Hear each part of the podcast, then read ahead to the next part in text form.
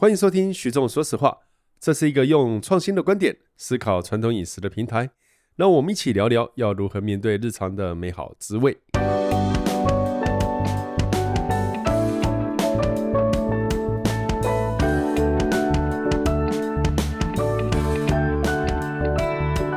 大家好，欢迎收听徐总说实话。那今天呢，呃，我们欢迎我们呃特别来宾王嘉平哦。大家好，很高兴能够上徐总的徐总说实话。好，因为他今天有一个宣传目的哦。这宣传目的可能各位会在上一集或下一集哦，呃，都多多少少听到。但是我个人觉得，呃，持续到年底，我个人认为有些事情是要好好讲的哦。就是王嘉平出了一个线上课程，那呃一直以来呢，嗯。我觉得线上课程是现在的一个趋势，哦，那线上课程其实在考验的，我觉得并不是你要不要学菜这件事啊，哎，我觉得不是，我觉得考验的是你在像各位听 Podcast 是用声音，嗯嗯，好，但是其实听的除了听我们两个讲话，除了资讯内容，我相信有一些反思，哦，有一些有趣的撞击啊。那线上课程如果只是教做菜，我会说，其实太多 YouTube 哦，你今天自己点，很多，真的很多。对，你今天就点一个菜，波隆那肉酱，有这么多人会教你。可是我觉得王家平他的优点在一件事情，他的逻辑非常清楚。只有一件啊啊！优点只有在于一件事情，还有第二件，人长得帅。首先是哦，可以吗？没有，这个这个你一讲，他一买相声，一看说靠，还好吗？马上就破功。我是说，我在跟王家平在聊的时候，其实往往发觉那是一个对事情的观点啊哈。这个观点我觉得是很关键，在做菜的时候，因为我们常常我以前哦。听人家教做菜，人家说，比如说，呃，酱油一汤匙，哦，盐一小匙，然后呃，橄榄油一大匙，你会觉得为什么？对不对？那后来你会发觉，很多人会跟你说，教做菜这件事情，其实就是这是你要的味道，些许少许适量，啊哈，有没有？那其实到底哪一个对，哪一个错？精准的对，还是不精准的对呢？我觉得其实它是回到。你要什么这一件事？那你要什么这一件事情？如果回到了传统菜肴，是意大利菜，嗯，传统菜肴，它其实是一个限定范围内的规范内，你可以自由的去变动，自由的浪漫，自由的，还有小小的修改什么的。对对对对，对可是它还是有一个规矩，是这规矩就像是你吃珍珠奶茶，你在喝的时候，你会觉得珍珠奶茶就是这样，但是珍珠奶茶拿去做炖饭，哦哦。哦，那就是另外一件事，所以我会说，创意这一件事情不是不行，珍珠奶茶炖饭也不是不好吃。为什么我会这样讲？因为呃，我一个呃现在正在录音的，现在正在录音的这个录音间的呃其中的一位拥有者呢，呃的母亲呢，哎，他就曾经把他儿子做的珍珠奶茶炖饭给我吃，哎，是不错了啊，真的吗？啊，是真的。哦真的有这件事情，真的，尤其我拒绝吃，他妈妈还拿着这珍珠奶茶炖饭追到我在的地方，把盒子打开来，汤匙拿起来挖下去，看着我说吃。那问题我要说的是，其实我们现在常常说创意创意啊，那会觉得传统菜好像是很很很无趣的，无趣的，很死板的。对，那我会说，呃。其实这是不对的。其实会听到我们 Podcast 听到这边话，他们也会发现，其实我们是尝试理清楚很多传统的东西，嗯、然后把我们现在的想法、现在的态度，试着再放进这里面，再做出我们自己喜欢的东西。嗯，好，那我们前面花了快五分钟，都是我讲那个，明明线上课程是你的，你怎么不多讲几句？我就无欲无求，无欲无求。我真的觉得线上课程，我还是要帮助销售一下。我觉得这是一个蛮好，就像讲的。呃，我是一个还蛮对于老东西还蛮尊重的，我认为很尊重，而且是很，毕竟在意大利也是实地实际去一道菜一道菜找有名的店家去吃去看，那在融汇了我自己比较坚强的个性，帮大家整理出可以在台湾去执行、可以去重置的这些状况，然后再加上我自己在餐厅在 run 的时候，怎么样的东西可以。事前备料可以做成一个简单的备品，然后你可以在很简单的时间做出一个宴客的菜。比如说，你今天礼拜六要请客人，你其实礼拜四开始准备，你可以很轻松在礼拜六端出一桌子菜，嗯，然后都是传统的意大利菜。当然，看完这个传统东西，你想要要加入自己的创意什么的，那也都是看自己的天分。嗯哼，那我觉得比较难得的是，我认为你纵贯全现在在卖的课程，我算是少数很 focus 在意大利传统菜肴上面的。传统是很重要的。是。对我来说是很重要，不然对我们而言，应该是意式料理，你就做个意大利式的，有意大利感觉的料理。意式料理跟传统意大利料理其实不一样，是可是我正确的讲，我们不应该用“料理”两个词，“料理”两个字比较日文的感觉。哦，这样子，对不对？好，所以当我们会说意式菜肴跟传统意大利菜肴，嗯，呃，我相信各位，如果你买了，你看了，你会对于。我们两个在讲的东西会有更深一层的认知，也不会比较多的融会贯通吧。可能我同样在讲这个东西的时候，我会想到，可能我在讲一个南意大利的一个呃蛤蜊面的时候，我会联想到说，我可能顺便就接受说，哦，在威尼斯他其实并不这么认为，嗯，他们会怎么样怎么样做，他会在什么地方少下了什么，会多加了什么，嗯哼，那我就比较多的这些融会贯通，可以一并的在这里面跟大家分享。嗯嗯嗯，所以讲分享也不对，因为他们给了钱，所以我是给他们。好，呵呵，应该是这么说好了。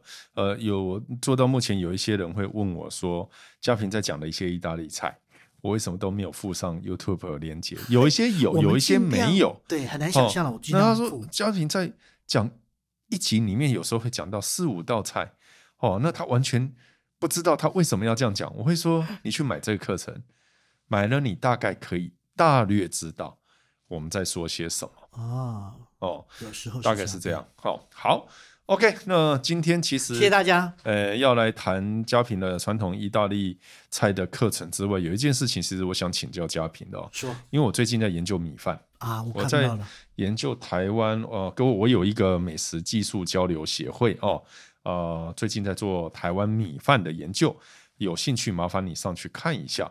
呃，所以我想问一下嘉平哦，意大利对于米饭这件事情。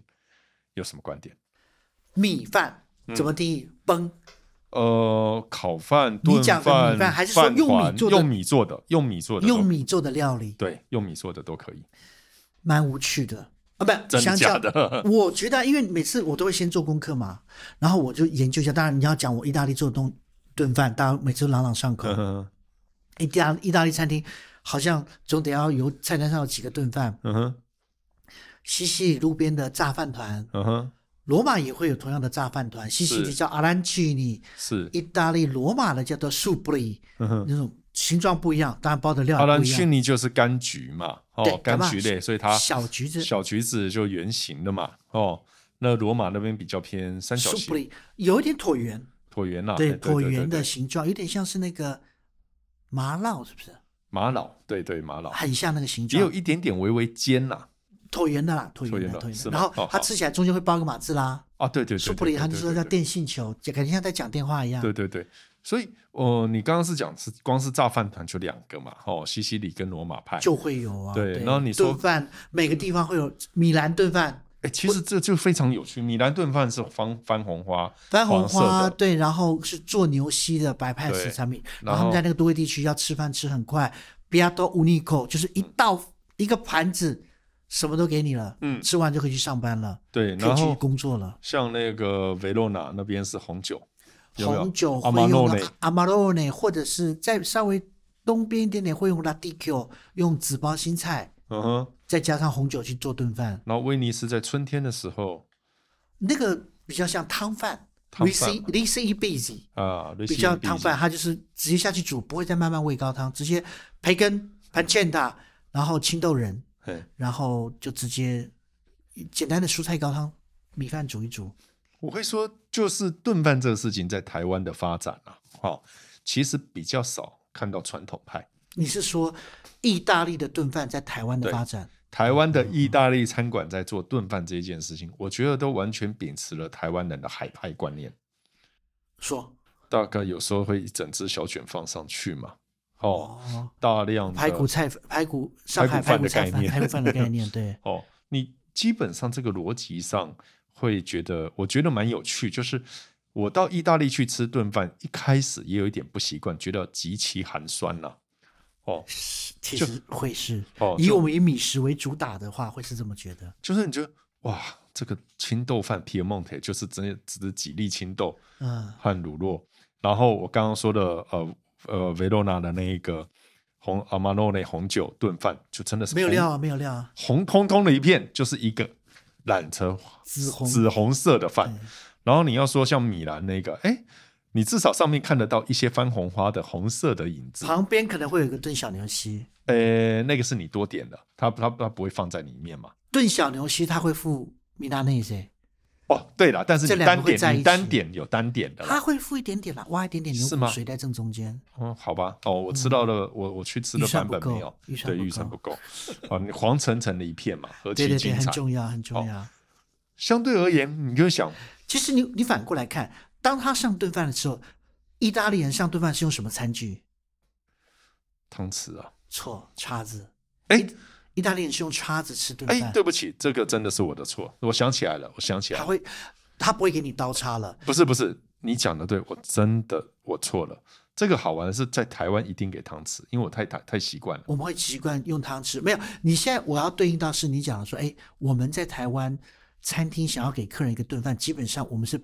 保持着我要出给客人一个排餐的概念去想这个顿饭，所以你刚刚讲的小卷，我肯定要附刀叉嘛。对对对对对。那可是，在意大利，它炖饭就是一个都把你制在一起的东西，有一点点像是炒饭。它的制在一起其实就是制在一起。对啦，但你制。跟我们我们会习惯大量澎湃的东西啊，看得到肉块啊。对，我说意大利的话，就是都制在一起，嗯、把所有的味道啊切成小块小块。你用一个简单的叉子，稍微把它把米饭来的时候压一下，然后叉起来，嗯、一个叉子可以从头到尾把那个 risotto 吃完，那就是蛮标准的意大利顿饭的状态。这个很好玩。题外话哦，呃，那个在意大利吃这个披萨。啊哈，哦，跟美国也是不一样的。哦，对对对。哦，那个用手这件事情，南方嘛，应该说拿坡里披萨跟美国人。对对对对，用刀叉其实是美国不会发生的事情。美国是一定要帮你轮切好，帮你切好，一开六，一开八。所以你在意大利有时候叫披萨，叫他帮你切好，他会嘟囔一句：“这不是必胜客。”对，然后他们就很好，有人会从中间吃，就是一颗圆圆的，完完整整，你自己刀叉随便你怎么下。有人要先吃边边，配配一点中间，有人。把中间吃完，留一半的边边什么的都有。对对，有这饮食习惯差异。但是我说意大利炖饭，我现在想起来了，对，哎，太 太久没去意大利了。可是我觉得有趣的一点就是，其实它的米种也不一样。对，它还是会当地的什么样的饭配怎样的米种？应该是说那个地方传统就是这些米，然后他们伴随着产生这样的是的，哦、然后那样的口感，或者说他们会比较喜欢颗粒清楚的，或者是。那个 creamy 的感觉要很强的，所以像 arborio 或者是啊 cannelloni 该搭配哪一种饭，该搭配哪一种米种啊，它是清清楚楚。应该是说，像比如说我们在讲炖饭哦，我们讲好像意大利很讲究，可是你其实炖饭毕竟还是属于北意大利的传统食物，在南意大利我碰到的，我在工作过的拿破里餐厅就做的很随便，超级随便的。我记得我有形容过啊。在白天上班的时候，我就看到我在菜单嘛，那我那记得那个餐厅一楼是一个站了一个卖做拿破里披萨的老师傅，二楼负责煮意大利面跟一些其他的 p r e m i 的东西。我就看他菜单有炖饭，我很想看他们炖饭怎么做。他们就早上就倒了三盒的米，三公斤的米倒到一个大铁盘烤盘里面，然后倒了一些白酒，然后呢再把一个洋葱切对半，上面插几个丁香，塞在米里面，然后。从煮面机里面捞了很多煮面水，把米盖住，然后送进去烤箱烤十五分钟。他们烤出这个白白的米，然后放旁边。然后客人点到海鲜炖饭的时候，就把那个煮的九成熟的米拿出来，再捞一些茄汁、海鲜料煮一煮就上了。对我来说，那是泡饭吧？这个蛮好玩的。这个就不用在乎是不是。Cannelloni 或是 Arborio 的名，他都用 Arborio 的名，应该是说他们用他的行为来羞辱北方佬。各位应该知道，意大利北方南方互相看不起。应该说他们用这种很低贱的做烹调方式来羞辱来点这个 吃北方菜的人。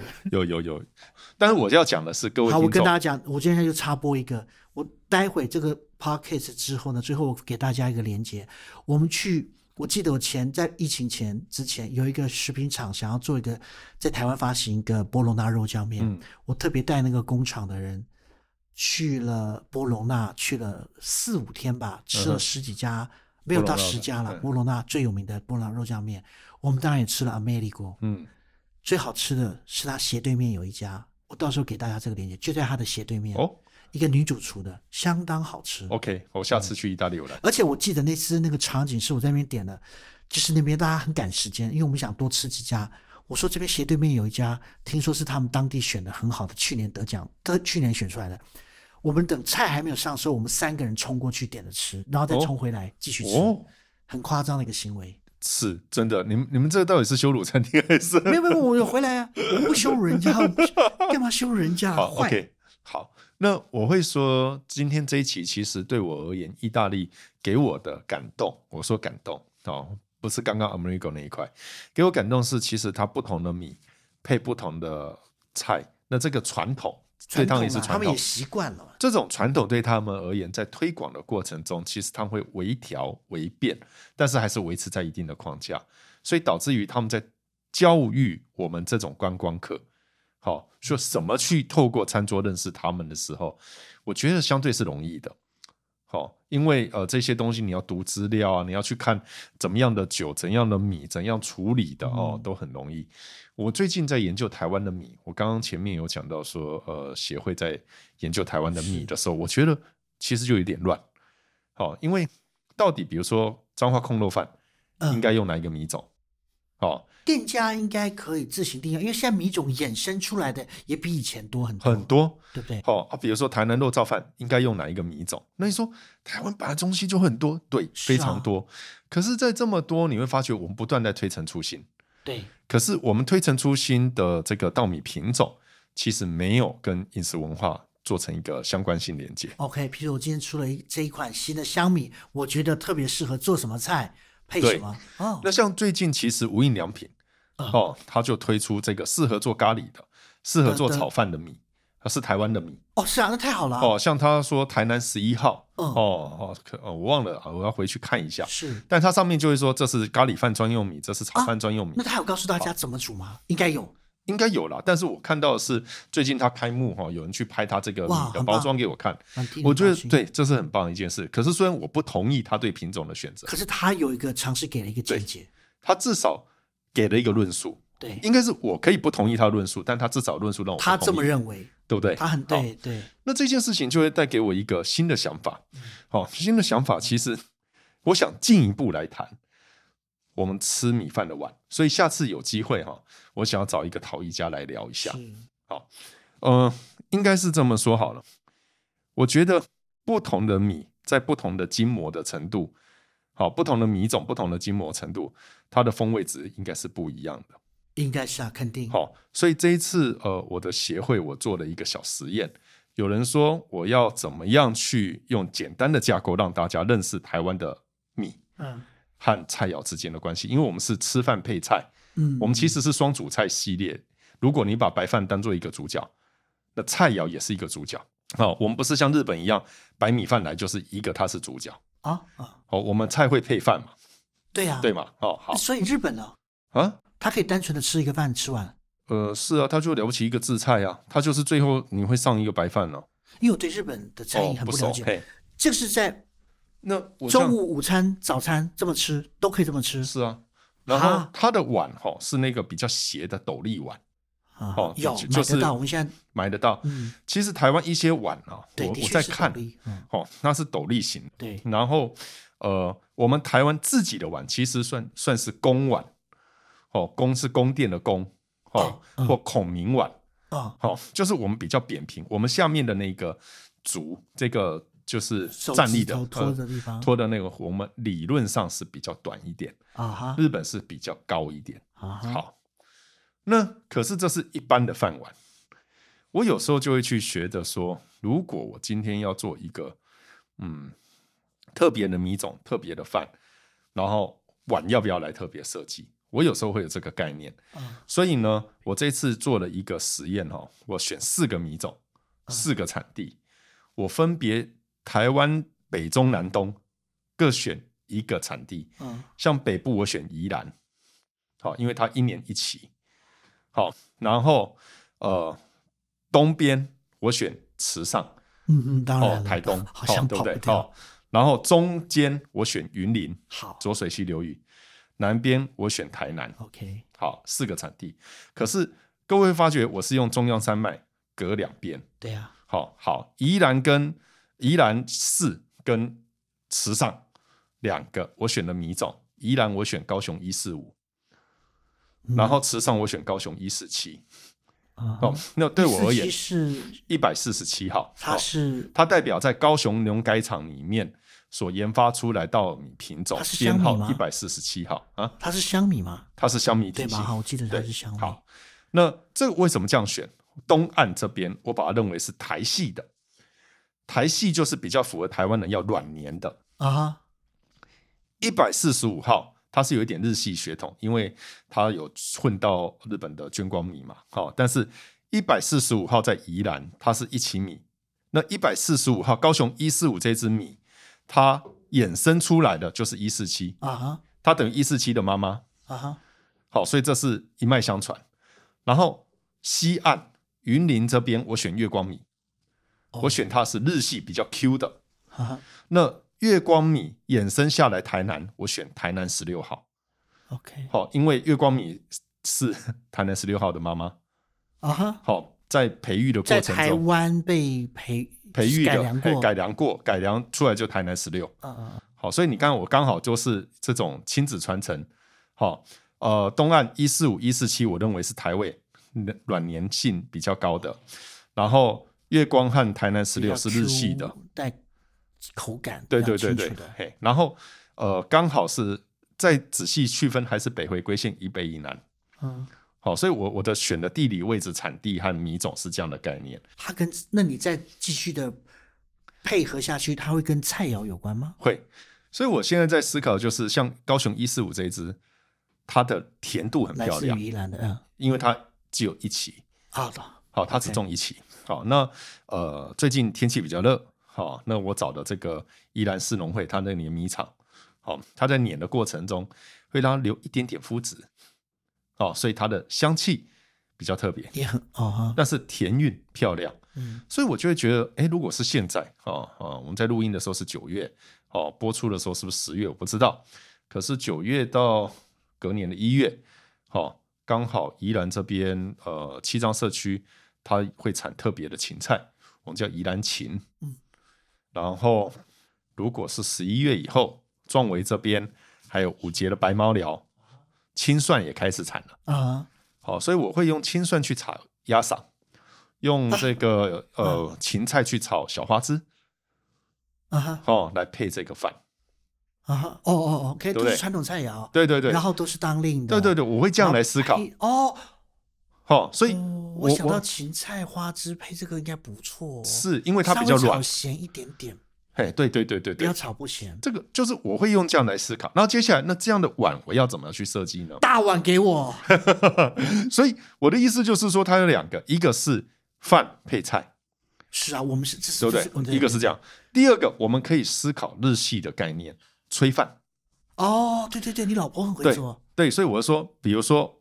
我就芹菜姜丝小卷或小墨鱼，好小花枝的炊饭。哎，做炊饭放不放油啊？不放。哦，差异差异啊。哦，好，也可以放猪油嘛。炒一盘。好好放猪油，那是另外的，那是另类的。Okay, okay. 好，因为我的意思是说，我们可以去发展，很清爽了。哦，可以去发展发展我们要的。搞不好做的炊饭更能很单纯的展现出这个米的特质，对，很单纯的特质。对，所以我今天意思是说，我们今天谈到意大利的炖饭，它没有什么料。所以它，它有料，可是不会让你看到。呃、它基本上它的盘子和它的整个设定上是合的，因为我用叉子吃嘛。对对，你把它对不对？要要要碾那个压一下，哦，这样来吃好。那问题是我们依然，如果我要放小花枝或小卷，我的碗要怎么设计？就是对我而言，呃，你大家会说哇有那么重要吗？好，我今天跳开来，我自己的观察不一定是对，好、哦。呃，网络上我曾经看过有一个争论，他在说肉燥饭到底要直接吃还是要搅拌后再吃，对不对？你有跟我讲过，我反应都会是一样的。对啊，然后这个好玩，我觉得哈，不论是怎样，这个喜不喜欢是你家的事嘛。你有论述吧？你的结论是什么？我的论述是碗，因为各位可以去网络上查一下，台南一些老店，呃，它的碗是浅浅碟型的，肉燥饭的是比较浅的，合理啊，合理啊，对不对？可是如果你今天你想你肉燥在淋哦，我们说焦桃，连淋三次，第一次淋的是汤汁，第二次是上面肉块，第三个是捞上面的油。嗯，那如果你是浅碟型的，这样淋上去刚好就口吃。嗯，可是如果你是斗笠碗，你的饭比较多，你淋上去，你上面上面下面的差异会比较大一点。对，下面就那你在吃的时候，你有时候就觉得哇啊，上面把酱汁都吃完了，下面下面没吃到，越越淡了，对不对？后面越吃的。然后你进一步去思考，你会发觉说，这个肉燥饭的浅碟型的碗，哈、哦，其实是古早味以前的。你要配合的那个操作者、烹饪者的那个手势动作。是，然后你再进一步去看，你会发觉以前台南你去看肉羹的碗，鸡碗。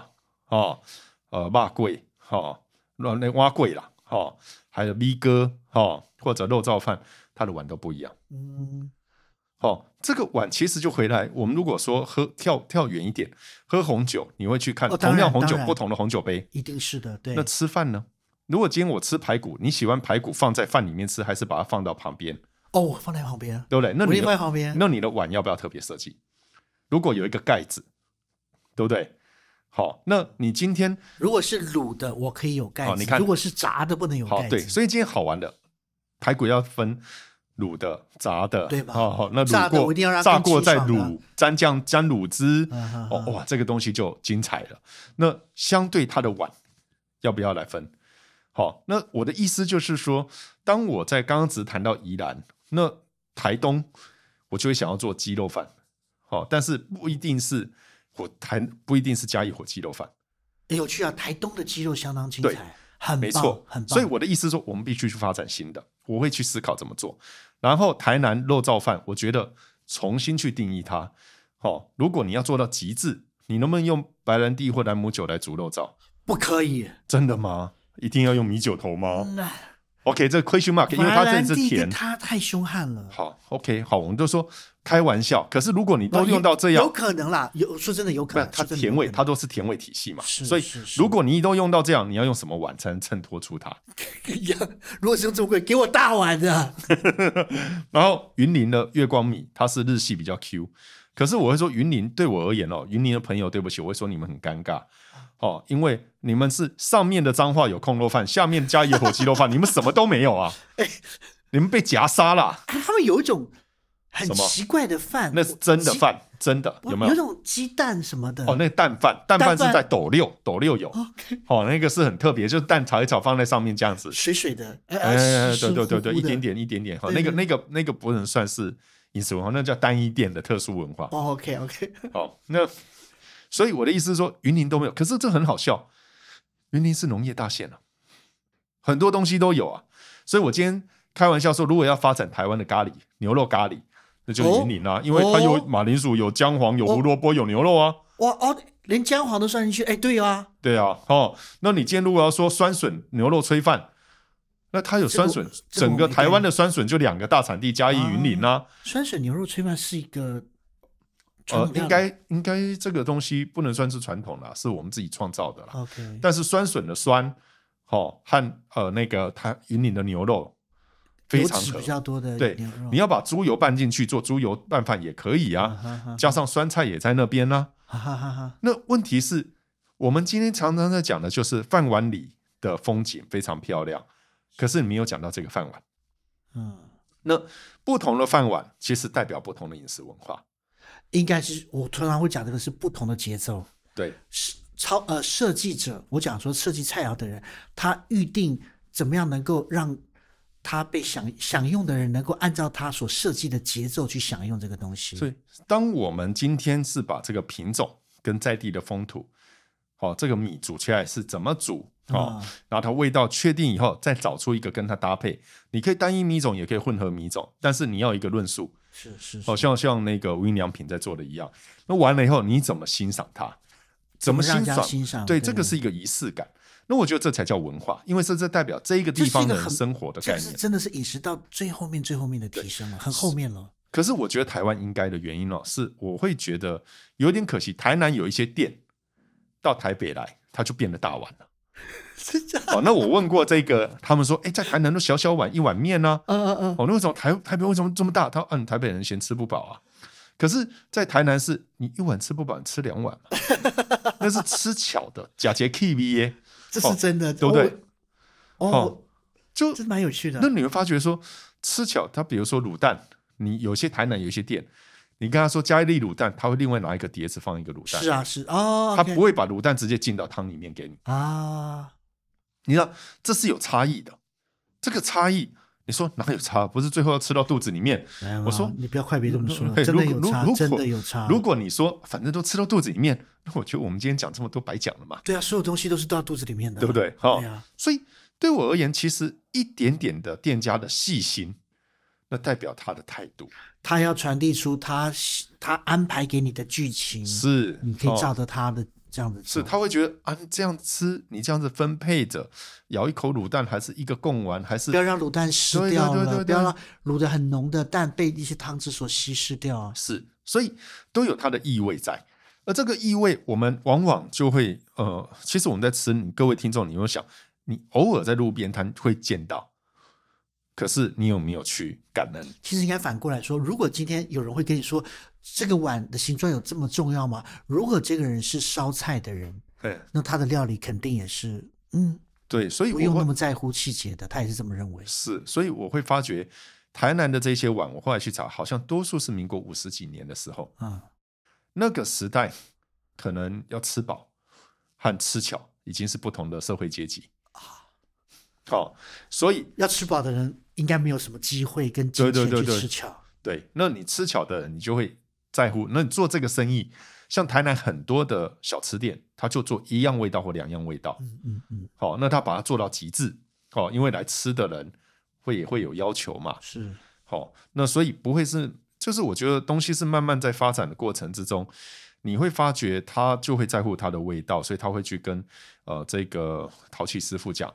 那还没有进入量化的时代，因为后来就 B 型肝炎，所以开始会变成保利龙丸啊，最后变美纳米、美纳米那什么。就是我们去思考，当我们如果我们说我们是一个爱喝汤的民族，嗯，那我们的汤匙的接触嘴角的这一块，你是要就整个碗抱起来喝的畅快感，它是羹呢还是清汤呢？对，对，那你的手在端的时候，你的手感会不会烫？会不会保温？会不会觉得哪里不舒服？好，那甚至现在我们其实有时候会喜欢拿一罐啤酒，台啤就这样喝起来。我一直觉得台啤的杯子哈是一个非常有意思的东西，因为它完全不符合任何的呃我们现在精酿啤酒的美学和所有那个呃你在讲风味轮什么都不合，它就喝爽了。各位知道我们台啤杯就是小小一杯啊，一只手很好掌握。对，它就是一杯灌下去，干杯爽，可以再来一杯，马上接着。而且也没有人会跟你说台啤的杯子要冰杯吧？没有啦，应该没有看过嘛，对不对？但是你今天在喝其他，价钱也没有，应该是说台啤的价钱相对是便宜啦。但是呃，你在喝其他精酿啤酒，你就要求要冰杯，你会要求杯对的杯口，对，它泡沫量很大，哦、对，你会要求这些。可是喝台啤不会。好，那回来了。那如果适合喝台啤的地方，那你今天你的碗要怎么去设计？它才能符合您这样畅快的喝酒。我会这样说：你今天不会在 fine dining 的餐厅要求要很畅快的、快乐的吃喝。可是你今天在夜市，你在五百畅饮，在很多地方，诶，现在有没有五百畅饮？就是呃啤酒屋，还是一个小吃店，我们往往会发觉那种美、那种仪式感失去了。可是，在意大利，你在传统的这个。